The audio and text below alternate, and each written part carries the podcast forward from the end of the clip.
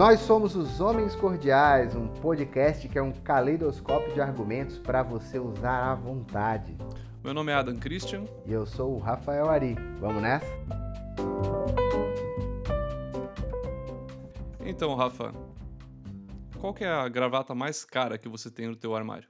Olha, Adam, eu vou te decepcionar, cara, porque eu só tenho uma gravata que alguém me deu, não sei quem foi, e ela é curta. Eu não sou exatamente a pessoa que trabalha é, com gravatas, né? Então eu sou uma desgraça.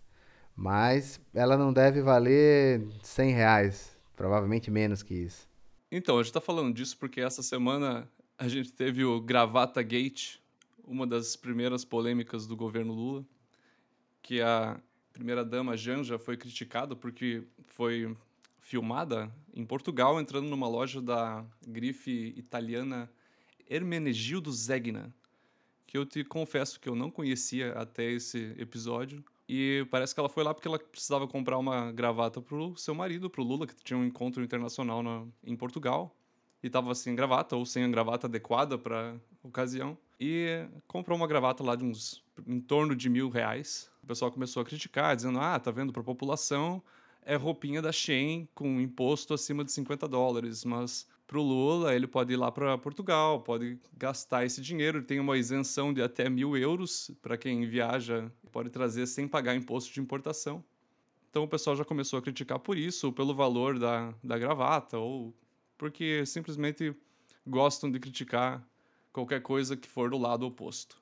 É, o problema é que o, o debate fica muito polarizado e, e, e muito. Na, na, verdade, não é polarizada a palavra, que também é uma palavra já desgastada, né? Fica pobre mesmo, fica raso, né? Então, de um lado, as pessoas apontam uma certa hipocrisia é, do Lula em relação a, a gastos, né? Quando ele, quando ele falou sobre a classe que a classe média ostentava muito, que tinha duas TVs, e aí, de repente, você vê o os gastos exorbitantes né, que, que os políticos brasileiros, principalmente os presidentes, né, têm com, com as suas, nas suas viagens, né, nas suas... Então, quando você é, quando o cidadão comum entra em contato com isso, obviamente um, a oposição usa para jogar na cara essa hipocrisia. Do outro lado, a gente tem os apoiadores do governo criticando quem critica porque diz que isso é é uma ninharia perto, né? Isso é pouco perto de todo um orçamento, né? Então, assim, acaba se criando um, um, um jogo ali que, que não sai muito da, do, do, raso, né, do, do Pires. O que a gente tem que entender, na minha opinião, Ada, é entender o que está por trás disso, né? Por que, que algum, algumas pessoas né, se incomodam tanto com, com esse tipo de, de gasto, por exemplo, né? Gastar mil reais numa gravata é, de um presidente como o Lula. Por que, que você acha que as pessoas se incomodam tanto com isso? Olha, eu acho que é uma série de fatores e um, dos temas que tu falou aí da hipocrisia, eu acho que é uma crítica realmente válida pro, pro Lula, porque todo o discurso do Lula e do PT ao longo das últimas décadas sempre foi um discurso de crítica à classe média e um discurso anti-ostentação. Então, quem está criticando o Lula está criticando porque ele acredita que ostentação é errado, ostentação é uma coisa que você não deveria fazer. A frase dele é mais ou menos assim, ó. Nós temos uma classe média que é muito, ela ostenta um padrão de vida que em nenhum lugar do mundo a classe média ostenta. Nós temos uma classe média que, que ostenta um, um padrão de vida, sabe, que não tem na Europa, que não tem em muitos lugares, as pessoas são mais humildes. Aqui, aqui na América Latina, sabe, a chamada classe média, é, é, ostenta muito um padrão de vida acima do necessário. Né? É uma pena que a gente não nasce e a gente não tem uma aula. O que, que é necessário para sobreviver? Tem um limite que pode me contentar como ser humano. Eu quero uma casa, eu quero casar, eu quero ter um carro, eu quero ter uma televisão. Não precisa ter uma em cada sala. Uma televisão já está boa. Quando o Lula fala isso, ele está chamando para si todo tipo de crítica quando ele for comprar uma gravata de mil reais, ou quando ele usa um relógio que ele, que ele tem um relógio de 70 mil, ou quando ele compra o sofá para o Palácio do Planalto, que é 65 mil reais. porque quem está dizendo que ostentar é uma coisa imoral é ele. Então é, é justo cobrá-lo pelo padrão que ele está colocando. Né? O que está por trás, como você bem falou, na verdade, é um é uma coisa bem distinta desse, desse moralismo mais raso, né? O Lula ele encarna muito bem. Na verdade, o Lula e o Bolsonaro, os dois, né? Não é à toa que os dois são as principais figuras da política nacional. Eles encarnam bem um, uma figura brasileira, né, que é aquele o moralista, né, aquele que, que aponta o dedo, né, que diz como, como é que as coisas deveriam ser e muitas vezes não, não pratica, né? Então temos um presidente que falava da família, era cristão, estava no quarto casamento, sei lá, entendeu? Temos um, um presidente que é o pai dos pobres, que, que fala em ostentação, mas só sempre, né? Não é de agora, desde que ele era presidente do, do, do sindicato ele gosta de charuto cubano, ele gosta de bebidas caras, ele go gosta de tudo que é do bom e do melhor. O mais importante é a gente sair dessa superfície e entrar no seguinte: o que a frase dele coloca, né, o que a frase dele, o que a frase do Lula é, destaca, o que ela tenta trazer à tona de um jeito popular e de um jeito moralista, é na verdade uma certa uma certa raiva de quem tem condições é, de, de, ostentar, né? Porque, na verdade, o que ele chama de classe média, né? Na verdade, essa classe média nem existe. Eu, eu, eu sempre me pergunto que classe média é essa que tem duas TVs em casa, que tem esse padrão aí que o Lula é, tanto afirma, né? Então, no fim das contas, o que o Lula está querendo dizer, ele, tá, ele, ele fala da classe média, mas ele está apontando, na verdade, é para os mais ricos, é para aquela pessoa que conseguiu, sabe-se lá como, né, nesse país, é, prosperar, e, e, obviamente ele não está falando de funcionários públicos nem de políticos, ele está falando é, daquele empresário, daquele, né, daquele profissional liberal que conseguiu prosperar um pouco mais e tem ali né, uns seus luxos. É, é, é muito mais um. É mais um ódio de classe do que qualquer outra coisa. É, eu acho que é isso que ele está mobilizando quando ele faz esse tipo de declaração. Até porque o Lula é um, um político populista, então ele tem que se colocar junto do povo, do lado do povo e contra alguma coisa. E o inimigo perfeito para o PT nas últimas décadas sempre foi a classe média, muito mais do que a classe alta, inclusive, porque eles sempre tiveram uma, uma parceria meio profana com grandes empresas, grandes empresários, que resultou em todos esses escândalos aí que marcaram o governo Lula e principalmente o governo Dilma, a classe média que vira o uhum. verdadeiro uhum. vilão, né? E é incrível como ele consegue colar isso, né, cara? Ele consegue, ele consegue de fato fazer com que as pessoas é, mais simples, mais pobres e até mesmo uma classe alta, é, vamos dizer assim, enfim, uma classe alta brasileira acredite nessa, nessa versão de que ele realmente é uma pessoa é, simples, né, e que, e que governa para o povo, assim, é impressionante essa capacidade de comunicação. Isso realmente é, é algo a se, a se destacar, né? O que as pessoas querem, o que os pobres querem, o que a classe média quer, o que os, o que os ricos querem, todo mundo quer subir na vida, todo mundo gosta de ter coisas melhores e os gastos de ostentação, essas coisas mais supérfluas, assim, que, que as pessoas consomem para sinalizar para o mundo que elas tiveram sucesso ou que elas têm bom gosto, isso, na verdade, é a meta, é o que a gente quer ver as pessoas atingindo, né? Eu, pelo menos, não, acredito que a maior, maior parte das pessoas acha que é um problema você ter. Eu acho que, assim, dá para levantar um outro debate aqui que eu queria perguntar a tua opinião também. Eu, eu não acho errado o Lula usar um, um terno, uma gravata, uma roupa de designer ou qualquer coisa assim para compromissos internacionais. Eu acho que é importante que o presidente se vista bem. É um cargo, é um cargo de visibilidade, onde essas coisas importam. Então, não pode chegar lá com uma com um jeans e uma camiseta. E eu também não acho que o presidente deve ser mal remunerado. Eu acho que é um cargo que com uma responsabilidade insana, então eu acho que ele deve ser pago pelo serviço que ele presta também, porque afinal o, o presidente a gente vê como um líder, como uma figura quase messiânica, mas ele é um servidor público, ele é um funcionário, ele é, ele é o CEO do Estado brasileiro, que é uma instituição, uma organização muito peculiar, mas ainda assim é uma organização, então ele está lá prestando, algum, prestando um serviço. Eu não acho que, que tem nada de errado em ele, ele ganhar bastante dinheiro para isso, ou, ou, E assim, o, a gente não pode se enganar, o Lula hoje é um milionário, ele, ele é a, elite econômica do país, com certeza. Ele, ele mora em Alto de Pinheiros, numa mansão. E eu não acho que é errado que um presidente seja bem remunerado. Eu queria saber qual que é a tua opinião, porque eu acho que muitas pessoas têm essa, essa visão de que um presidente, por ser um cargo público, deveria, por ser um, um servidor público, deveria ganhar menos, ou, ou qualquer coisa assim. Bom, primeiro ponto. Se você está colocando qualquer pessoa no posto mais alto da República, é, o problema não está em quem está chegando lá, o problema está em quem está votando. Né? O problema está em quem está alçando alguém ao, a um cargo mais importante e depois reclama que aquela pessoa tenha notoriedade e, que ganhe um, um, bom salário, etc. E esse nunca foi o problema, né? Esse nunca foi a questão. Assim como fizeram aí um escarcel porque o Zema é, tripli, quase triplicou o salário deles. Só que, obviamente, que a maioria dos jornalões, né, não, enfim, a maioria das pessoas que faziam essa crítica não falavam que, que o salário dele era 10 mil reais bruto, né? Então. Era uma piada, um salário desse para governar um estado do tamanho de Minas Gerais. Né? Exatamente. E aí quer dizer, ah, mas aí mesmo, aí o Zema doava o salário, mas não importa, entendeu? Assim, o Zema doar o salário, não doar o salário, também não importa, porque o que importa é o seguinte, a gente tem que pagar bem um governador de estado para ele poder exercer o, o, a função dele, né? A questão é, abaixo de um, de, um, de um governador, de um presidente, você tem os ministros, os secretários, é, que também deveriam ganhar bem para poder exercer aquela função.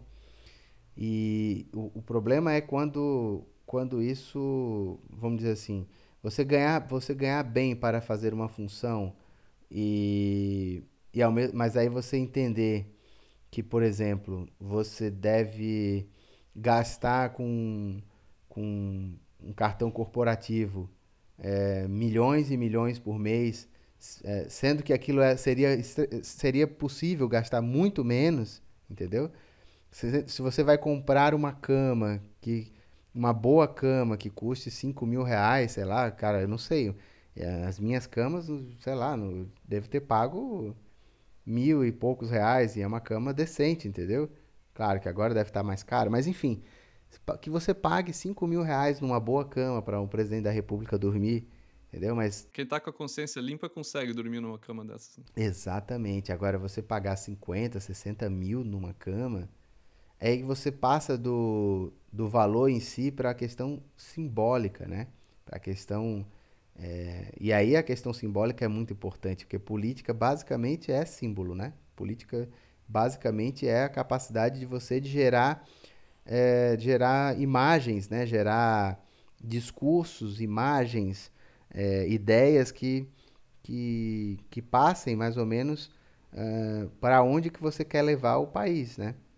E, e, eu, e eu pensando nisso agora, me veio uma ideia que é a seguinte, o, a esquizofrenia que a gente vive há muito tempo, não é só agora no governo Lula, esses presidentes eles vivem em palácios, né? Até a palavra palácio, porque palácio só vive rei, né? Essa, os reis vivem em palácios. Então a nossa república foi fundada, mas não conseguiu é, evitar que o lugar onde o presidente more se chama palácio, né? Então, em vez de se chamar casa, se você vai onde mora o presidente dos Estados Unidos, você vai na Casa Branca. Se você vai onde mora o presidente da Argentina, você vai na Casa Rosada. Você não vai num Palácio Rosado, nem no Palácio Branco. Porque se entende que a República é feita para tentar igualar os homens que ali vivem, né? E o Brasil. E, e aí, ah, mas é porque o Palácio do, da Alvorada se chamava assim há 200 anos. Não, Brasília foi construída agora, praticamente, entendeu? Então, eles escolheram, não sei quantos anos após a República ser fundada, fizeram uma cidade e continuaram chamando de palácio. O verdadeiro debate é como a pessoa que, que, que está no poder no Brasil entende entende o, o que, que aquilo significa, né? O que que a quem que serve aquilo ali e como você deve criar as imagens em torno de você, né? O Bolsonaro, por exemplo, ele, tem, ele até tentava criar essa imagem de homem do povo, né? Se sujava todo de farofa quando comia frango, mas também a gente via que a, Os gastos também eram exorbitantes, enfim. O ponto é, que eu queria também passar para esse outro tópico, para talvez a gente ir encaminhando, que é o seguinte: o Lula de hoje, o Lula que está governando no terceiro mandato, na minha opinião, é um Lula que não entende muito bem que mundo é esse que ele está, né? Uma coisa é você, obviamente, o Lula nunca perdeu a importância no cenário político, né? Ele sempre foi uma voz e um peso político muito importante. Conseguiu levar o Haddad para o segundo turno, conseguiu eleger a Dilma duas vezes, que é um feito exorbitante, se você for pensar. E mas ele ele ele como governante, ele saiu do governo a última vez em 2010, né? Então, ele está muito perdido assim na nessa nova nessa nova empreitada, porque a quantidade de coisa que ele já falou que poder que ele que, que desgastou o próprio governo é digna de nota e, e aí uma, a maior crítica que se fazia ao governo anterior era exatamente que o presidente não calava a boca, né? Que falava demais. É, eu acho que você tem razão nesse ponto que o Lula parece que está deslocado historicamente a última vez que ele estava governando ainda era pré-redes sociais, então era um cenário político eleitoral completamente diferente. Então, Lula precisava se preocupar com a repercussão do que ele falava nos jornais, na mídia tradicional e, e não tanto nessa nesse ambiente mais caótico e dinâmico que são as redes sociais, em que o, o ritmo da produção de notícias e polêmicas é muito maior por própria natureza da, do meio, né? As bobagens que ele provavelmente deve ter dito, o Jornal Nacional ele não podia pegar todas e transformar em postagens e ele tinha que escolher uma e ali ficar, né? E, e tinha que ter uma certa relevância. Hoje não, hoje ele dá uma entrevista, sei lá, no interior da Bahia e se ele falou alguma coisa errada, aquilo vai repercutir instantaneamente, né? Então ele não, ele não, não tá preparado para isso, né? E o mais incrível, né, é, é que o Lula ele influencia as eleições praticamente desde 85 para 89, vamos dizer 89, né? Já se vão trinta e tantos anos, a mesma figura é a principal figura, a principal liderança da esquerda, ou seja, isso, a falta de renovação de lideranças é um negócio assustador, né? É, e eu acho que ele realmente não está pronto para lidar com esse mundo em que os meios de comunicação não estão centralizados nos grandes canais, então agora o negócio é muito mais pulverizado, muito mais dividido entre influenciadores e pessoas normais comentando as coisas todo dia, né? Que é parte dessa do dia a dia da política agora. É você ver o que, que as pessoas estão falando sobre o assunto no Twitter e, e cada fala que é, cada coisa que é, repercute lá vai criando vai criando sua própria dinâmica, sabe? Vai virando uma avalanche, vai virando vai virando um movimento eu acho que vai ser muito mais difícil para o Lula manter a popularidade e o apoio se ele tiver problemas, especialmente no, na economia, porque as pessoas são muito mais rápidas agora para reclamar, porque qualquer dado que sai, qualquer, qualquer problema, qualquer coisa já vira comentário e, e assim, para um problema político ser sentido socialmente, ele precisa ser comentado, ele precisa ser, ser falado. Se as pessoas não estão falando sobre aquilo,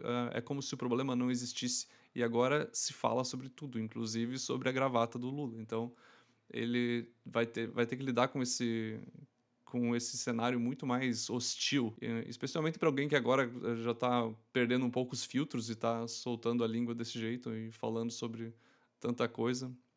Uh, o Lula tá dando material para comentar todo dia. E é num cenário extremamente desfavorável para ele, né? Porque ele, ele governou num, num período onde onde havia uma. Maior, na verdade, foi o maior momento de bonança do mundo, né? o maior momento de crescimento da história do, do planeta Terra. Ele tinha o país entregue, de certa maneira, pelo FHC com uma estrutura fiscal é, direitinha, né? Depois ele, ele teve a maior bonança da história do mundo, dinheiro entrando por todo lado, e ele, com, é, de certa maneira, com a o, o, o, bom humor, né? Todo mundo, acho que dificilmente alguém tinha mau, um mau humor em relação a, ao Lula, que era um, um uma pessoa do povo que estava governando, enfim, estava todo mundo muito de bom humor, assim, todo mundo muito receptivo à possibilidade daquela figura ser o presidente da República, né? Mesmo a oposição não tinha tanto ódio, né? Não, a oposição quase sumiu, inclusive, na época do Lula, porque era tão parecia, né, parecia até 2005 ali quando surgiu o mensalão, parecia assim que a gente realmente ia decolar de um jeito sem, sem volta, né?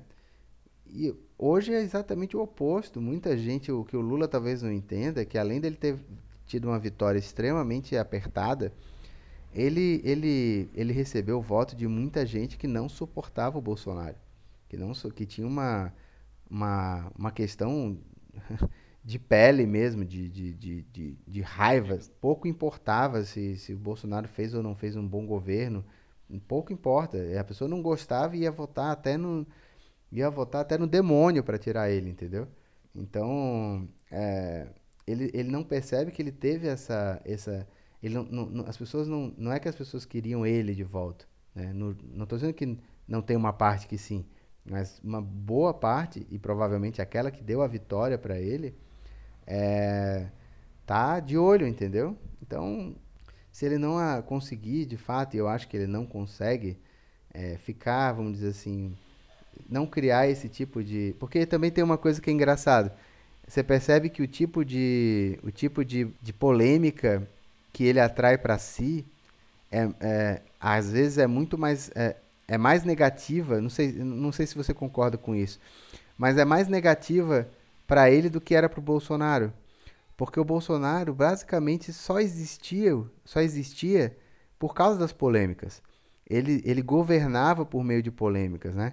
E o, e o Lula, me parece, não é uma estrutura que faça bem ao governo dele ter uma, é, vamos dizer assim, um, um, um, governo onde existe todo dia um, uma frase, uma coisa, né, um, uma polêmica. É, não é muito, não é muito a, a característica do governo do Lula, assim, né? A característica do governo do Lula é, é, é outra, é estar tá sempre é, vamos dizer assim, parecendo, parecendo ser um governo preocupado com os mais pobres, enfim. Parecer bonzinho, né? sinalizar virtude o tempo todo. Né? Sinalizar virtude o tempo todo. Então, é, esse tipo de esse tipo de polêmica não, não ajuda o, o, tipo de governo que o PT quer fazer, né? Porque ao mesmo tempo é um governo que eles, eles precisam eles precisam da do conchavo, ou seja, do, do, do acordo por, né, por, por trás dos, dos panos, mas para o público em geral eles precisam estar tá sempre é, nessa, nessa postura, né? E nem o MST está ajudando o Lula, né? Até o MST parece que passou quatro anos aí com é, um pouco chateado, né? Cabisbaixo porque não conseguiam é, fazer o, as invasões e agora não querem nem saber, entendeu? Querendo fazer, bater recorde atrás de recorde. O governo Bolsonaro usava a polêmica como método porque ele copiou isso do, da estratégia desenvolvida pelo Steve Bannon para o Donald Trump. Então, ele realmente estava em contato com essa gente e era era de propósito mesmo. Eu lembro lá no começo ainda do governo teve a polêmica do Golden Shower, que ele fez aquele tweet. E então ele estava sempre criando polêmica e, e ele nasceu da polêmica antes mesmo de, de ser presidente, né? Então, ele estava lá no, no programa da Luciana Jimenez, eu acho, discutindo essas coisas e brigando com todo mundo. Agora, realmente, o Lula e o governo petista é, é diferente e ele tem um malabarismo muito difícil para fazer, porque ele tem a, a, oposição interna, a oposição da esquerda, que ele vai sofrer quando tiver que fazer as pautas que ele sabe que vai ter que fazer, os temas que ele sabe que vai precisar entrar, mas que a esquerda não apoia. Então, uh, esse problema todo aí do, do arcabouço fiscal e da essa forma com que o governo vai lidar com os gastos públicos, ele, ele vai ter muito problema para lidar com isso, porque a oposição não vai querer ceder e, a, e o PT também não vai querer ceder, então ele vai ficar num, numa terra de ninguém política. Né? É, só lembrar que o próprio PSOL, né, ele nasceu de uma dissidência logo no início do governo do Lula em 2003, né, 2000, quando ele queria fazer a uma pequena reforma da Previdência. O, o governo, o, os, os, alguns deputados do PT na época não, queria, não queriam é, de jeito nenhum e, e, acabaram, e acabaram formando o PSOL, que basicamente é um. É, eu digo que o PSOL é basicamente um partido é, que é um sindicato dos funcionários públicos. Né? Eles, estão, eles basicamente existem para defender é, todo tipo de, de privilégio, né? todo tipo de manutenção. É a vanguarda do atraso nesse aspecto, né? porque eles sempre estão buscando manter tudo que atrasa o Brasil em, em, é, do mesmo jeito. assim. Então, às vezes eu acho engraçado sobre quando chamam é, os reacionários, os reacionários. E a gente, eu vejo que o, os maiores reacionários é, é, são partidos como o PSOL, né? Que é o, o mais extremo que tem assento na, é, na Câmara né, Federal. É, são eles. eles. Eles são exatamente contra qualquer avanço. Você pode falar liberdade econômica, avanços na legislação trabalhista, reformas tributárias, reforma é, trabalhista, não, reforma administrativa, reforma na Previdência, pode ter certeza que eles vão ser contra todas essas reformas que vão fazer avançar. Então, o Lula, né, corre o risco aí, talvez. Talvez o Bolsonaro, é engraçado, né? O Bolsonaro agora ele serve como um, um apaziguador é, da esquerda, né? Por quê? Porque ah, os próprios grupos de esquerda hoje tem medo, né? O, o, o, Ciro Gomes, por exemplo, quando fazia as críticas mais pesadas ao, ao Lula, acabou sendo chamado de bolsonarista enrustido, né? Porque, então, assim, o Lula, ele, sinceramente, eu, é, eu vou até encaminhar esse comentário para o final, porque, assim, para o final do, do nosso primeiro episódio, porque não existiu nada melhor para o Lula do que uma pessoa chamada Jair Messias Bolsonaro. O cara conseguiu reviver politicamente, judicialmente, né, juridicamente, conseguiu acalmar a própria, é, conseguiu eleger o Lula e conseguiu acalmar a, a oposição dentro da própria esquerda. Por quê? Ninguém vai fazer uma oposição mais forte ao Lula, como o PSOL fez em 2003, porque vai ser chamado de bolsonarista, vai dizer, olha, se vocês fizerem isso, o Bolsonaro volta. Então, eu vou te dizer, o Lula deve ter um, um santinho do Bolsonaro no bolso, no, no quarto, embaixo da. No, no, cria, no, no criado mudo lá do lado da cama de 60 mil reais, ele deve tirar todo dia uma fotinho do Bolsonaro, dar um beijo e, e guardar, porque não existe torcer um, pela saúde dele. Torcer pela saúde dele porque não existiu ninguém melhor para o Lula do que o Bolsonaro. Essa dinâmica é muito real, porque nada une mais um grupo do que um adversário, né? Então, se você quer reforçar uma identidade, você tem que criar um outro que seja o não você para para você poder uh, girar em torno dessa oposição, assim. E é incrível como o Bolsonaro não conseguiu fazer isso com, com eficiência, né? É, para ser reeleito, assim, ele é, ele conseguiu em 2018 só. E aí se perdeu a pandemia, né? Provavelmente a, a forma como o Bolsonaro se portou na pandemia. Eu estava fazendo umas contas. Vamos fazer umas contas comigo aqui. Bolsonaro perdeu por quantos votos para o Lula? Quase 2 milhões de votos. Olha só. Nós tivemos 700 mil mortes por Covid no Brasil. Eu acho que se o Bolsonaro tivesse ficado calado, não tivesse nem apoiado, tivesse ficado calado, ele teria sido reeleito. Porque pensa que 700 mil pessoas morreram e quantas pessoas essas pessoas têm de familiares? Pelo menos umas duas, três pessoas. Faz as contas. 3 vezes 700 e aí você chega a um número é, que poderia dar ali a vitória ao Bolsonaro nas eleições. Só tô, e eu só estou falando dessa questão, da gestão da pandemia. A gente sabe. Aí, quer dizer, isso, isso gerou um, um, um dano eleitoral, mas, por outro lado, né, essa forma do Bolsonaro de, de governar, que era sempre por polêmicas, né, sempre mantendo a, a claque dele, né, a, os apoiadores mais ferrenhos animados, acesos. Pessoal do cercadinho. Pessoal do cercadinho é, gerou também uma certa, um certo vício, né? Que o Lula também. Aí é a parte ruim, talvez, né? A única coisa uma herança negativa que o Bolsonaro deixou para o Lula é o seguinte: é, as pessoas ficaram sedentas por, por, por polêmica, né? Então, é, os próprios jornalistas, por mais que eles né, estejam ali né, bem menos ativos ou agressivos em relação ao governo Lula, mas eles, eles ficaram eles ficaram viciados né, nessa polêmica diária, né? Esse tipo de é. coisa. O vício no clique e no like. No clique, no like, ativa muito a nossa, a nossa vontade, nosso desejo de estar tá consumindo como se fosse uma novela, né? Como se fosse uma novela.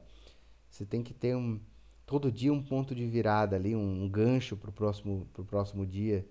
E o Lula está sofrendo, porque né, ele ele tá, ele tá dando os ganchos de, de forma é, totalmente involuntária, né? Os ganchos ele não está querendo fazer isso, né? É, ele está tendo dificuldade para controlar a narrativa, que é uma coisa que tem sido muito falada também. É, controlar a narrativa, essa é a grande dificuldade. Controlar a língua e, e controlar a narrativa.